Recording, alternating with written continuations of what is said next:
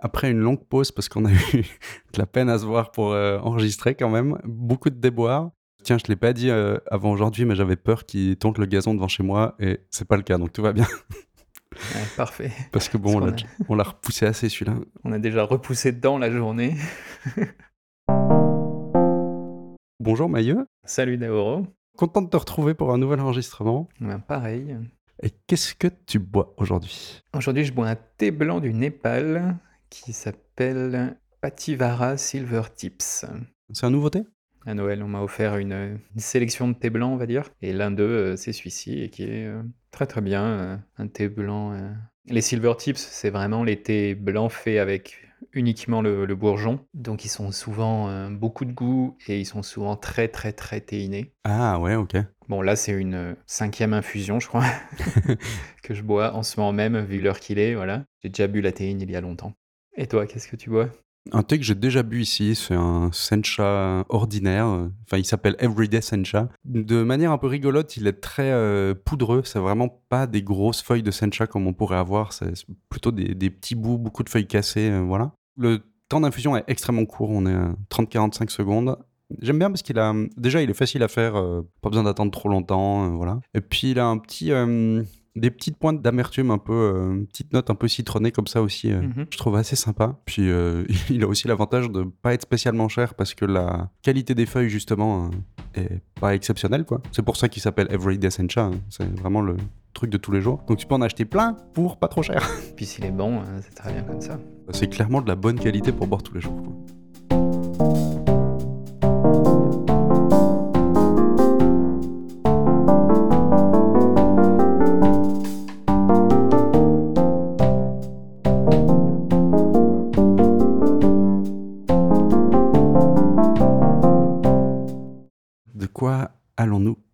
Aujourd'hui Donc on va parler de jeux vidéo.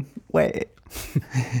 Parce que de mon point de vue, il y a aussi un peu un lien entre jeux vidéo, euh, le travail, euh, la productivité, parce que c'est vrai que certaines fois on se demande quelle est la différence entre le travail et le jeu vidéo. Ça dépend un peu les jeux vidéo, mais ceux qui nous intéressent, ouais. Donc aujourd'hui, ouais, on va plutôt parler d'une catégorie qu'on pourrait appeler gestion, ressources, automation aussi. Mhm.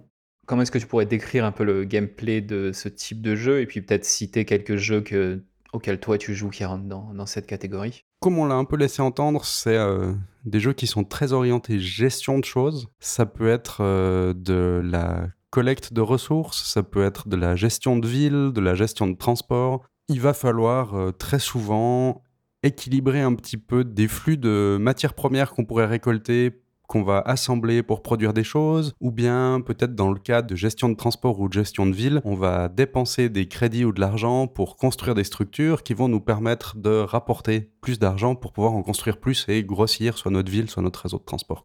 Je dirais que c'est un petit peu la, base qu'on a comme ça. Il peut y avoir un petit côté gestion de colonie si on part euh, sur ces jeux-là, où on a peut-être des colons ou une base quelque part qui est très petite, puis qu'on va devoir euh, gérer et développer pour que notre population puisse s'agrandir ou simplement survivre. Dans certains cas, c'est vraiment orienté sur la, survie du joueur et ou, comme tu disais, des personnes de la colonie, de la ville, etc.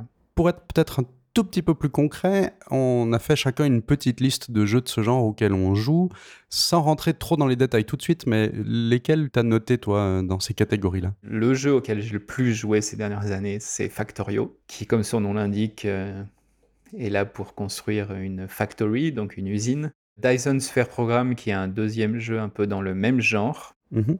Et ensuite, euh, Rimworld, et Don't Starve, qui ont un peu plus une histoire, on va dire, et pas seulement euh, la logistique pure.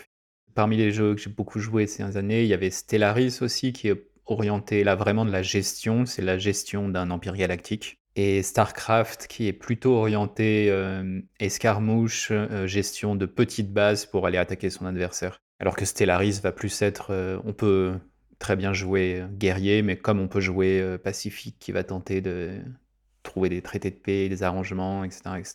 Ça, c'est un peu les, les, jeux principaux auxquels j'ai joué ces dernières années qui sont dans ce style-là.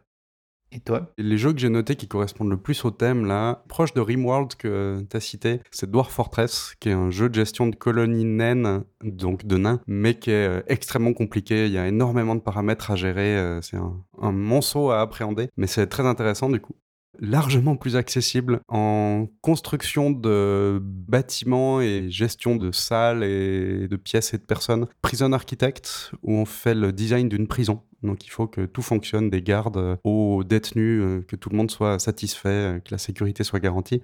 J'ai aussi Frostpunk, qui est un jeu de gestion un peu de ville comme aurait pu l'être SimCity, mais qui est basé vraiment sur juste une petite colonie plutôt qu'une grosse, grosse ville. Mhm. J'ai beaucoup aimé euh, à l'époque Transport Tycoon, qui est un jeu de gestion de transport en fait, donc ligne ferroviaire, ligne de bus, etc. etc. Ouais, vraiment logistique de, de transport, ce type de choses. Il faut en même temps gérer les horaires, mais aussi gérer le fait que les lignes elles coûtent de l'argent, qu'il faut que ça t'en rapporte pour que tu puisses maintenir tout ça, euh, etc. etc. De contre-exemples de jeux par contre auxquels je ne joue pas, je suis pas trop euh, Minecraft, Terraria et autres jeux de crafting pur, c'est moins des trucs qui m'attirent. Toi, dans ce genre de jeu de gestion de ressources, de colonies ou autres, euh, qu'est-ce qui t'attire un peu dans tout ça? Je dirais Factorio, Dasion Sphere Program et Rimworld que j'ai cité juste avant, c'est le côté euh, automatisation qui est sûrement la chose qui m'attire le plus, qui a tendance à faire fonctionner les mêmes parties de mon cerveau que quand je développe.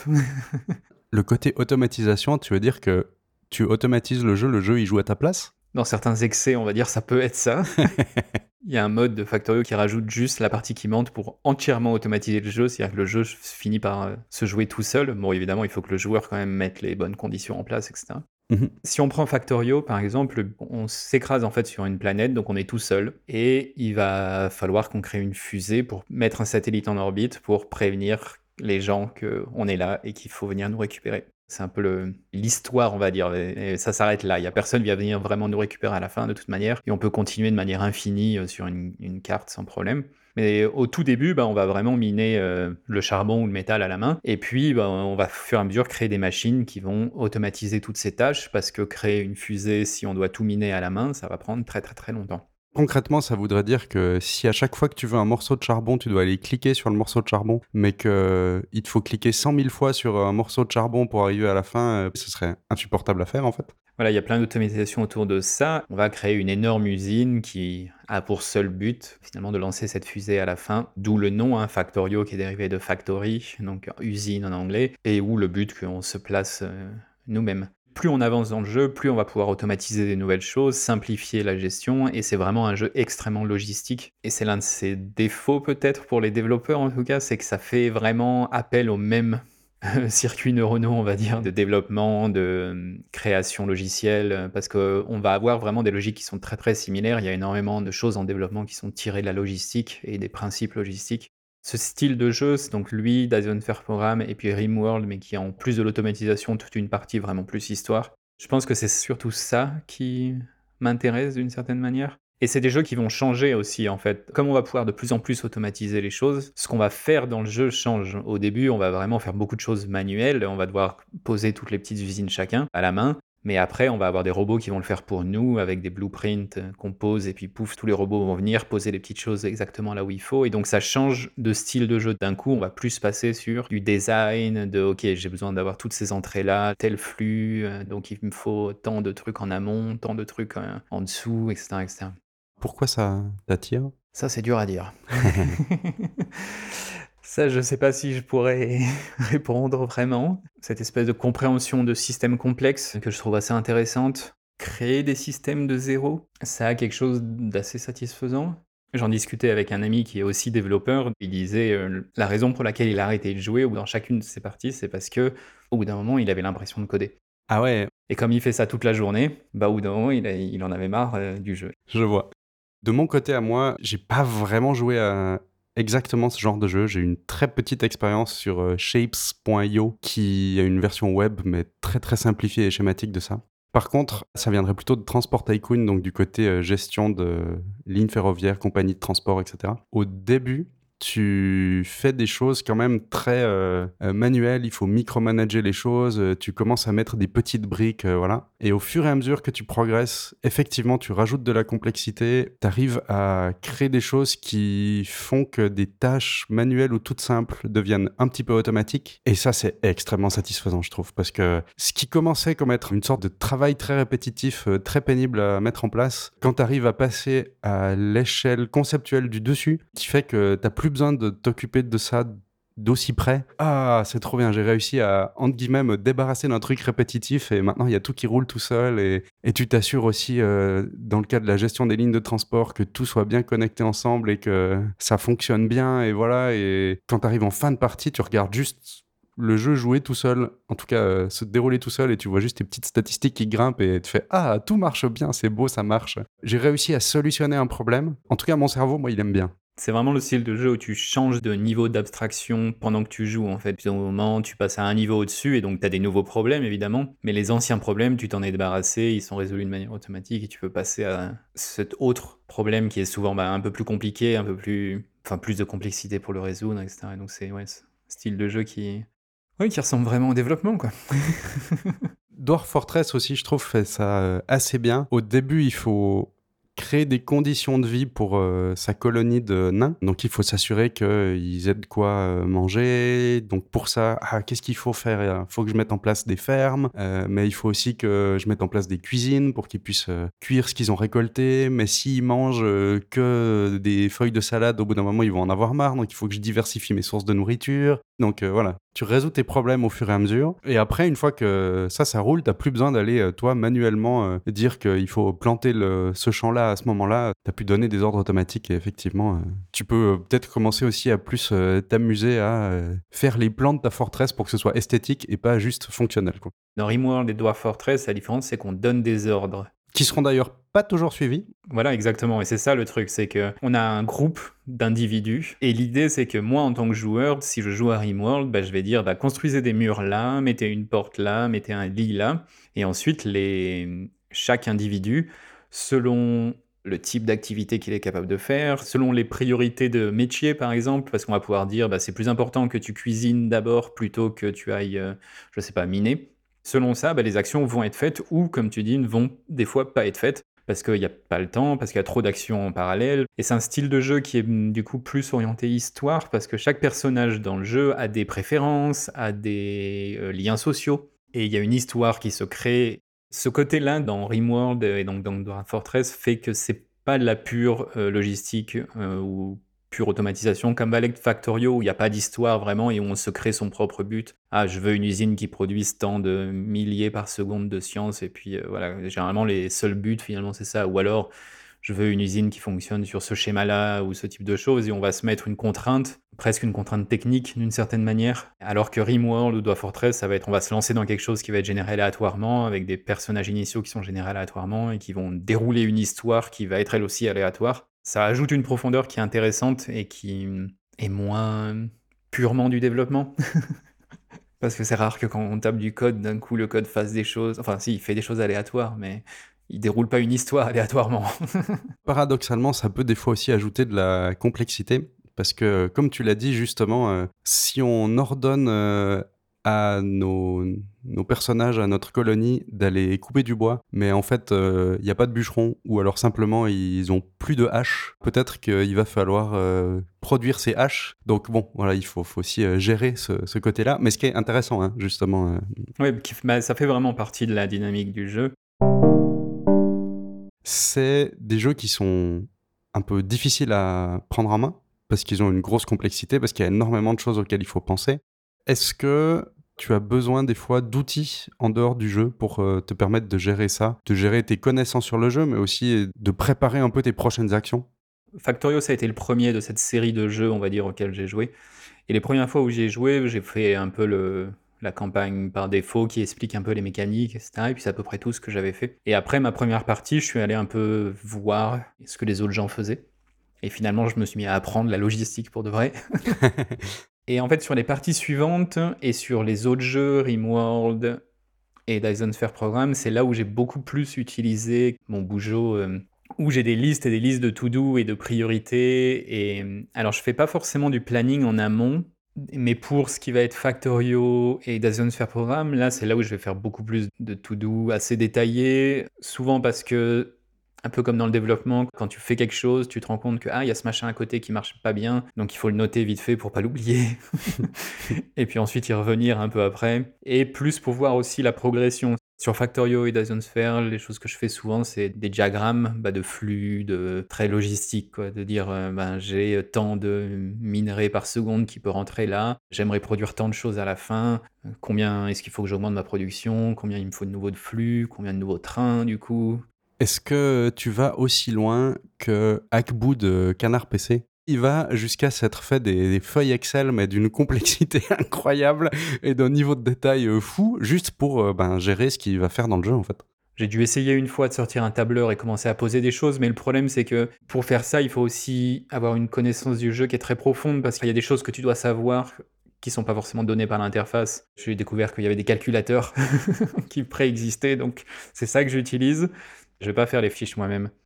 Toi, du coup, de ton côté, ça arrive que tu utilises des choses euh, comme ça pour préparer ou planifier ou prendre des notes tout simplement dans le jeu?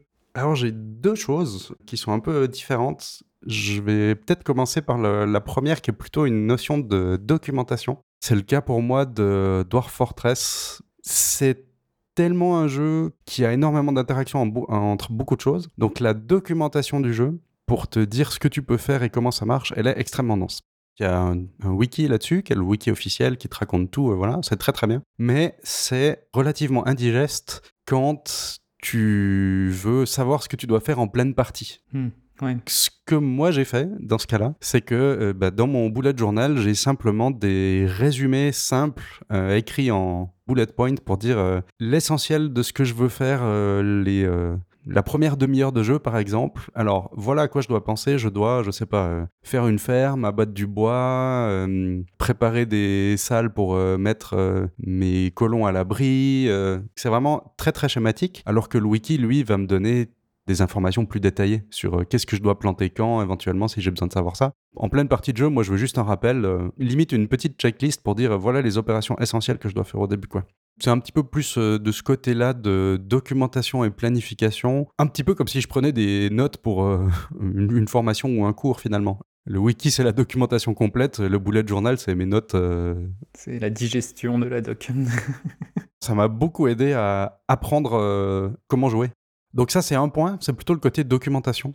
Et puis après, pour le côté vrais outils pour m'aider à faire des choses, il y a le cas de Elite Dangerous, qui est un simulateur de. Comment on va dire ça? De vaisseaux spatiaux, on va dire, mais. T'es un, un pilote d'un vaisseau spatial et tu peux aller faire plein de choses. Tu peux aller miner des choses, tu peux faire du commerce, tu peux aller faire du combat, etc. etc.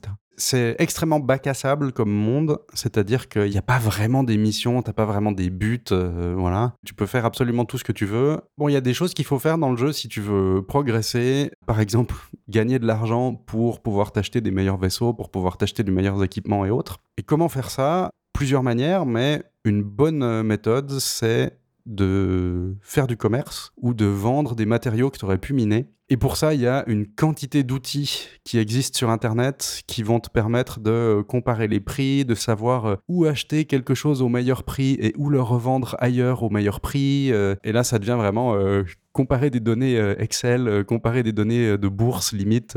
C'est mis dans une belle interface sur des sites web externes, mais finalement, c'est ça. Ah oui, totalement. Ce qui m'amène en fait au sujet suivant, quand on est à ce point-là, dans Elite Dangerous, je vais faire des allers-retours entre euh, deux systèmes pendant des heures pour euh, acheter des choses à un bas prix et les revendre à un meilleur prix de l'autre côté. Quand on commence à, se faire des to-do list pour un jeu, quand on commence à faire tout ce genre de trucs-là, quand est-ce que c'est encore un jeu? Quand est-ce que ça devient un travail? Qu'est-ce qui différencie un petit peu les deux? J'ai réfléchi et je sais pas s'il y a une différence entre les deux en fait. Alors déjà, une chose est sûre, on n'est pas payé pour jouer. Si on parle des différences, on va dire très euh, pratiques, très euh, plus d'ordre social aussi de choses, on n'est techniquement pas productif dans un jeu parce qu'on va pas gagner un salaire, on va pas pouvoir acheter euh, encore que ça bouffe le lendemain avec. Il y a quelques jeux, il me semble, qui ont des composantes où on peut échanger l'argent du jeu avec de l'argent réel, mais c'est extrêmement rare. Je pense pas qu'il y ait beaucoup de personnes dans le monde qui arrivent à gagner leur vie comme ça. Après, à mon avis, on doit, on, on doit se retrouver dans le même schéma habituel où il y a 1% de personnes qui arrivent à vraiment en vivre, comme sur Patreon ou ce type de choses, et le reste. Hmm.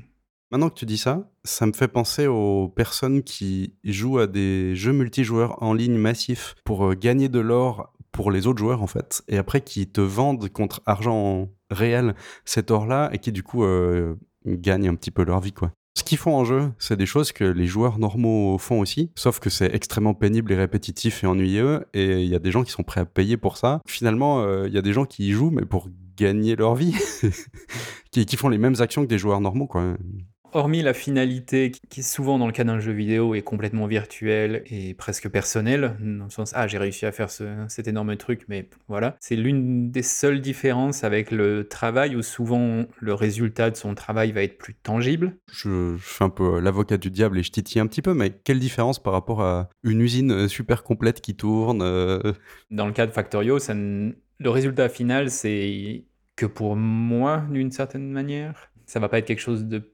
forcément euh, public, utilisé par d'autres personnes. Bah, par exemple, dans le cas d'un de quelqu'un qui jouerait aux jeux vidéo professionnellement parce qu'il se fait payer sur Patreon pour faire des séries sur YouTube, comme il y en a quelques-uns. Mhm. Donc là, lui, le jeu vidéo, c'est son travail.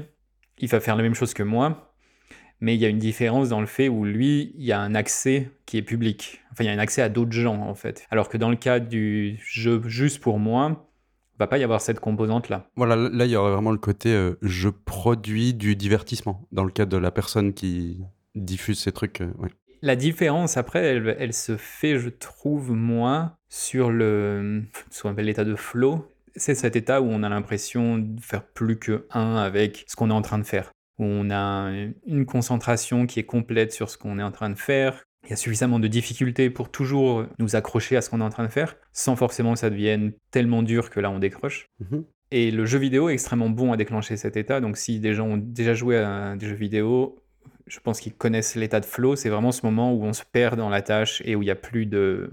On n'a plus de contact presque avec le monde extérieur. On a joué juste 5 minutes, on refait juste une petite partie, et quand on relève la tête, c'est 3 heures plus tard. C'est ça. C'est déclenché entre autres par l'état de flow. Alors, en lisant la page Wikipédia, j'ai aussi vu que les gens faisaient une légère différence entre le flow et euh, l'hyper-concentration. Et dans le cas du jeu vidéo, les gens généralement parlent plus d'hyper-focus que de flow, mais en même temps, les deux ont les mêmes caractéristiques. Donc, euh, choisissez votre mot. Hyperfocus est souvent mis en utilisé plutôt comme terme négatif que flow, qui est quand même souvent un terme positif. Je pense que c'est la grosse différence avec le travail, c'est que le, jeu vidéo déclenche l'état de flow beaucoup plus facilement parce que le jeu est construit. Alors, les gens qui ont créé des jeux ne l'ont pas fait exprès, mais ça s'est déroulé comme ça. C'est que c'est construit pour créer du flow, en fait. Ouais. Au début, on connaît pas bien le jeu, donc on ne sait pas faire grand-chose. Donc, on va donner un petit challenge qu'on va réussir, et puis on va donner au fur et à mesure des choses qui vont être de plus en plus compliquées. Constamment, le jeu va légèrement augmenter sa difficulté et comme nous on apprend, on continue, ben on va suivre la difficulté et en fait on va vraiment être dans ce flow de ben hop les choses avancent, je peux faire ça, toc toc toc, etc. etc. Je, ne sais pas aussi dans quelle mesure la notion de récompense arrive. Les jeux sont très bons pour nous récompenser. Euh. Dans l'état de flow, il y a une notion qui est qu'il faut pouvoir voir son avancement. Pour entrer en flow, il faut avoir toutes les informations dont on a besoin, avoir quelque chose, une tâche qui a une feedback loop qui va nous renvoyer l'avancement de la tâche. Mhm. Et euh, cette histoire de difficulté. Et les jeux vidéo contiennent exactement ça, parce que on a toujours un but. Même dans un jeu où il n'y a pas de but, on, a, on sait souvent créer un but. Ce but, on a souvent, volontairement ou pas, quelque chose qui nous renvoie l'information de où est-ce qu'on en est. Mm. Dans le cas de Factorio, c'est souvent juste un chiffre, vraiment c'est 1000 par seconde, et puis donc du coup, tant qu'on n'est pas à 1000 par seconde, on l'a pas atteint. Mais donc du coup, à chaque fois qu'on fait des modifications, à chaque fois qu'on fait quelque chose de nouveau, bah, on a quelque chose qui nous renvoie une information qui dit Ah, ça augmente un peu, ah, ça augmente un peu, etc. Et donc tout ça, ça crée vraiment cet état de flow beaucoup plus facilement que dans le travail. L'idéal dans le travail, c'est aussi, et là je parle plus de travail salarié du coup, c'est aussi d'avoir cet état de flow. Et c'est tout à fait possible de l'avoir en travaillant, c'est même commun pour certaines personnes. Mais c'est souvent plus dur parce que on n'a pas une, un, groupe de personnes qui a travaillé sur exactement la courbe de difficulté du jeu ou de l'action, enfin la courbe de difficulté de l'action qu'on est en train de faire, mmh, puisque mmh. on est en train de créer sa propre action. Il n'y a pas toujours non plus euh, au même rythme ces récompenses qui viendraient en permanence euh, alimenter notre intérêt. Et... Souvent, la boucle de récompense est beaucoup plus espacée. Ça fait que c'est un peu plus dur de rentrer dans cet état-là.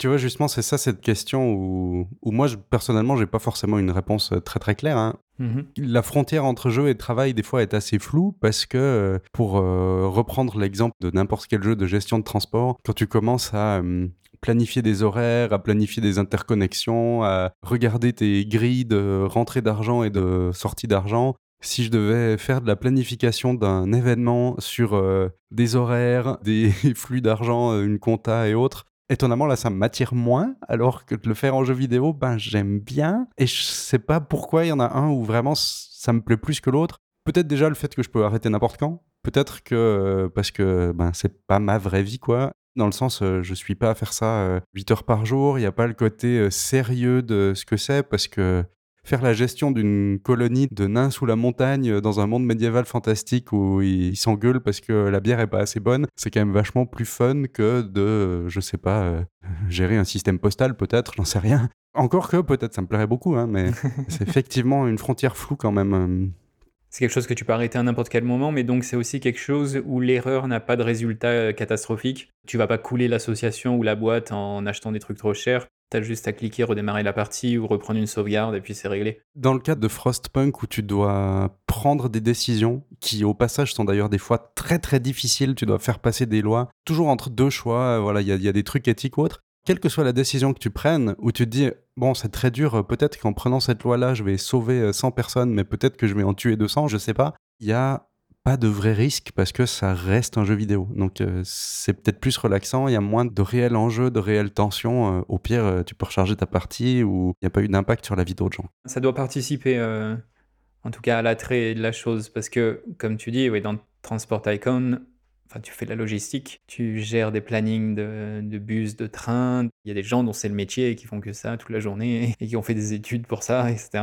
Et là, c'est un jeu et tu joues et tu es content d'y jouer. Et donc, ça, ça doit faire la différence. Sachant que là, c'est quand même aussi une version qui est quand même euh, extrêmement simplifiée. hein. On, Oui, on reste sur euh, les principes, sur euh, la métaphore du truc, mais c'est vrai que, bon, par rapport à gérer un vrai horaire de transport en commun et des vraies préoccupations d'une personne à transporter, bon, c'est c'est autre chose, mais Là, en réfléchissant aussi à ça, sur Factorio par exemple, les, les moments où j'ai arrêté de jouer, je crois que c'est souvent des moments où je sortais du flow, justement, où je me retrouvais devant un challenge qui était plus dur, ou qui demandait plus de travail que ce que je pensais, ou qui demandait plus d'informations que ce que j'en ai. Et du coup, ça me rappelle un peu le travail parce que je, suis moins souvent dans cet état de flow euh, dans mon travail que dans euh, le jeu vidéo. quand on se rend compte des artifices, entre guillemets, du jeu, qu'on est en train de faire des choses très répétitives et voilà, et que le, le cycle de récompense ne fonctionne plus euh, à ce niveau-là, c'est les moments où les jeux me tombent des mains en général. Dernier petit point peut-être, qu'est-ce que euh, de jouer à ce genre de jeu t'aurait permis d'apprendre, t'aurait permis d'entraîner? À un moment donné, je m'étais forcé à prendre des notes et donc noter mes to-do dans les jeux, justement pour m'entraîner à le faire aussi le reste du temps. Mhm. C'est dur de dire bah, ça m'a super aidé ou autre chose, ça, mais je pense que oui, ça, ça a participé à ma pratique en tout cas de, bah, de gestion de to-do, de noter les choses. Sinon, j'ai un exemple qui est beaucoup plus concret sur Factorio. À chaque fois que j'y joue, j'ai une note dans mon outil de référence qui s'appelle euh, Factorio et développement logiciel, je crois. Ça me fait constamment penser au développement logiciel, vraiment tout, quasiment tout le temps. Ça me fait penser plus, par exemple, à des notions, ce qu'on va appeler d'architecture. Architecturer un logiciel, c'est vraiment comme architecturer une maison. C'est bah, il faut mettre ces choses ici, il faut faire des entrées là, il faut faire des sorties là. Donc ça fait penser plus à ces choses d'architecture et de cycle de vie des logiciels, parce que les contraintes de Factorio font qu'on, un peu qu'on est dans le, le pire des scénarios possibles pour développer un logiciel, Ok. où il faut vraiment faire chaque truc euh, à la main euh, avant qu'on puisse commencer à enfin, avoir du copier-coller dans Factorio. Ça prend euh, 10 heures de jeu avant de pouvoir faire des vrais copier-coller où on n'a plus rien à faire. Si j'essaye de synthétiser ça, est-ce qu'on pourrait dire que Factorio te force à pratiquer certains concepts, te mettent en avant certaines métaphores que tu peux réutiliser après euh, dans le développement logiciel? Plus que métaphore, c'est même des pratiques et des approches au développement. Je vois vraiment l'évolution d'une usine dans Factorio. Il y a vraiment des choses qui me font penser à des approches, finalement, comment aussi approcher le développement logiciel pour me simplifier la vie euh, après. Dans un, truc un petit peu similaire, je sais pas. Moi, je constate quand même que Transport Tycoon euh, pour la, gestion des transports, Dwarf Fortress pour la gestion de la colonie, ça m'a sûrement appris à définir les tâches de manière euh, un peu granulaire, de les segmenter un petit peu, de les découper un petit peu. Exemple tout simple, tu veux construire une ligne pour gagner de l'argent. Donc il va falloir dire, d'accord, je vais d'abord commencer par faire une ligne qui va relier le point A au point B. Ensuite, euh, je vais construire euh, des locomotives dessus. Après, euh, je vais faire une autre ligne qui relie le point C au point B. comme ça, je vais avoir les deux qui arrivent. Du coup, je vais agrandir ma gare. Ah, maintenant, j'ai des nouveaux trains. Du coup, j'ai peut-être une ligne en commun. Donc j'ai des croisements. Donc je vais rajouter des croisements. Et tu, tu développes ça au fur et à mesure. Puis aussi peut-être un, un, ordre dans ces choses-là, parce que des fois, si on fait les choses dans le mauvais ordre, dans le cas de Transport Tycoon, comme on gère finalement des capitaux, faire les choses dans un certain ordre, ça va potentiellement nous faire perdre des capitaux, alors que les faire dans, le, dans un autre ordre, ça va nous permettre de quand même gagner un peu des choses à chaque étape. Pareil dans Dwarf Fortress, si tu te dis... Euh, si tu commences par creuser un immense temple avant d'avoir géré euh, ta nourriture, ça marchera pas. Si on perd un peu de temps avec des guillemets autour pour mettre en place le flux de nourriture au début, généralement, ça va nous en faire gagner sur la fin. je vais développer une super industrie du métal, mais en fait, mes colons, ils ont pas de quoi manger. Bon, ben, tu vas pas survivre longtemps, quoi. Comment on va euh, prioriser les tâches, dans quel ordre on va les mettre? Donc, il faut un petit peu réfléchir à ces actions. Tout ça, c'est un entraînement aussi en contexte qui est doux et sécurisé, on va dire, par rapport à, du travail normal. Je pense que ça m'a aussi entraîné à ben, prendre des habitudes de noter un petit peu ça parce que bah, j'avais envie de faire que euh, ces choses-là marchent, euh, fonctionnent, quoi. Et que si je le faisais pas, si je m'aidais pas de notes à côté, euh, j'y arrivais pas. Parce que les jeux sont effectivement un petit peu trop complexes. Pour le côté entraînement, à prendre des notes, à bien les structurer, à rendre ça de manière synthétique pour que ce soit clair et lisible, bah, je pense que c'est un bon exercice. après, même pour, je sais pas, suivre des formations ou autre. Ah, bah tiens, j'ai l'habitude, je fais comme je faisais pour le jeu vidéo finalement. Pour les personnes qui veulent un peu plus d'informations, il y a deux articles que j'ai trouvés et qu'on va mettre en, show notes, qui sont très courts, hein, les deux, c'est du 5-6 minutes chacun, et qui parlent justement de qu'est-ce que le jeu vidéo peut apprendre par rapport à la productivité. Le deuxième s'appelle Games and the Practice of Decision, donc euh, les jeux et pratiquer les décisions. Mhm. C'est un peu ce qu'on vient de, parler. Très court à lire et euh, ils ont des choses intéressantes dedans, donc on les mettra dans les show notes en plus, même si on n'en a pas trop parlé là dans l'épisode. Très bien. Sur ce, euh, on va juste dire au revoir. Et on va juste espérer que le prochain épisode ne soit pas aussi en retard. D'ici là, ben, jouez bien euh, si vous jouez. Une chose quand même très importante, c'est que des fois on joue et puis on se sent complètement euh, coupable de pas travailler, mais il faut aussi savoir jouer juste pour jouer. Oui, tout à fait. C'est très important. On s'est concentré sur un certain style de jeu qui est effectivement un petit peu sérieux ou qui peut être vu comme sérieux. Ça reste des jeux. ça reste des jeux euh, qui sont quand même amusants. Et puis après, euh, ça m'arrive aussi de, personnellement en tout cas, de jouer à des jeux qui sont beaucoup, beaucoup moins prises de tête, euh, qui sont beaucoup plus cerveau éteint, qui, enfin, ça fonctionne bien, quoi. Comme d'habitude, n'oubliez pas, si l'épisode vous a plu, si le podcast vous plaît, parlez-en autour de vous. Mm. Mettez-nous des étoiles sur les différentes plateformes. Abonnez-vous, like and subscribe, click the bells. Voilà. les habituels. On arrête les enregistrements Allez. Allez, je vais appuyer sur stop.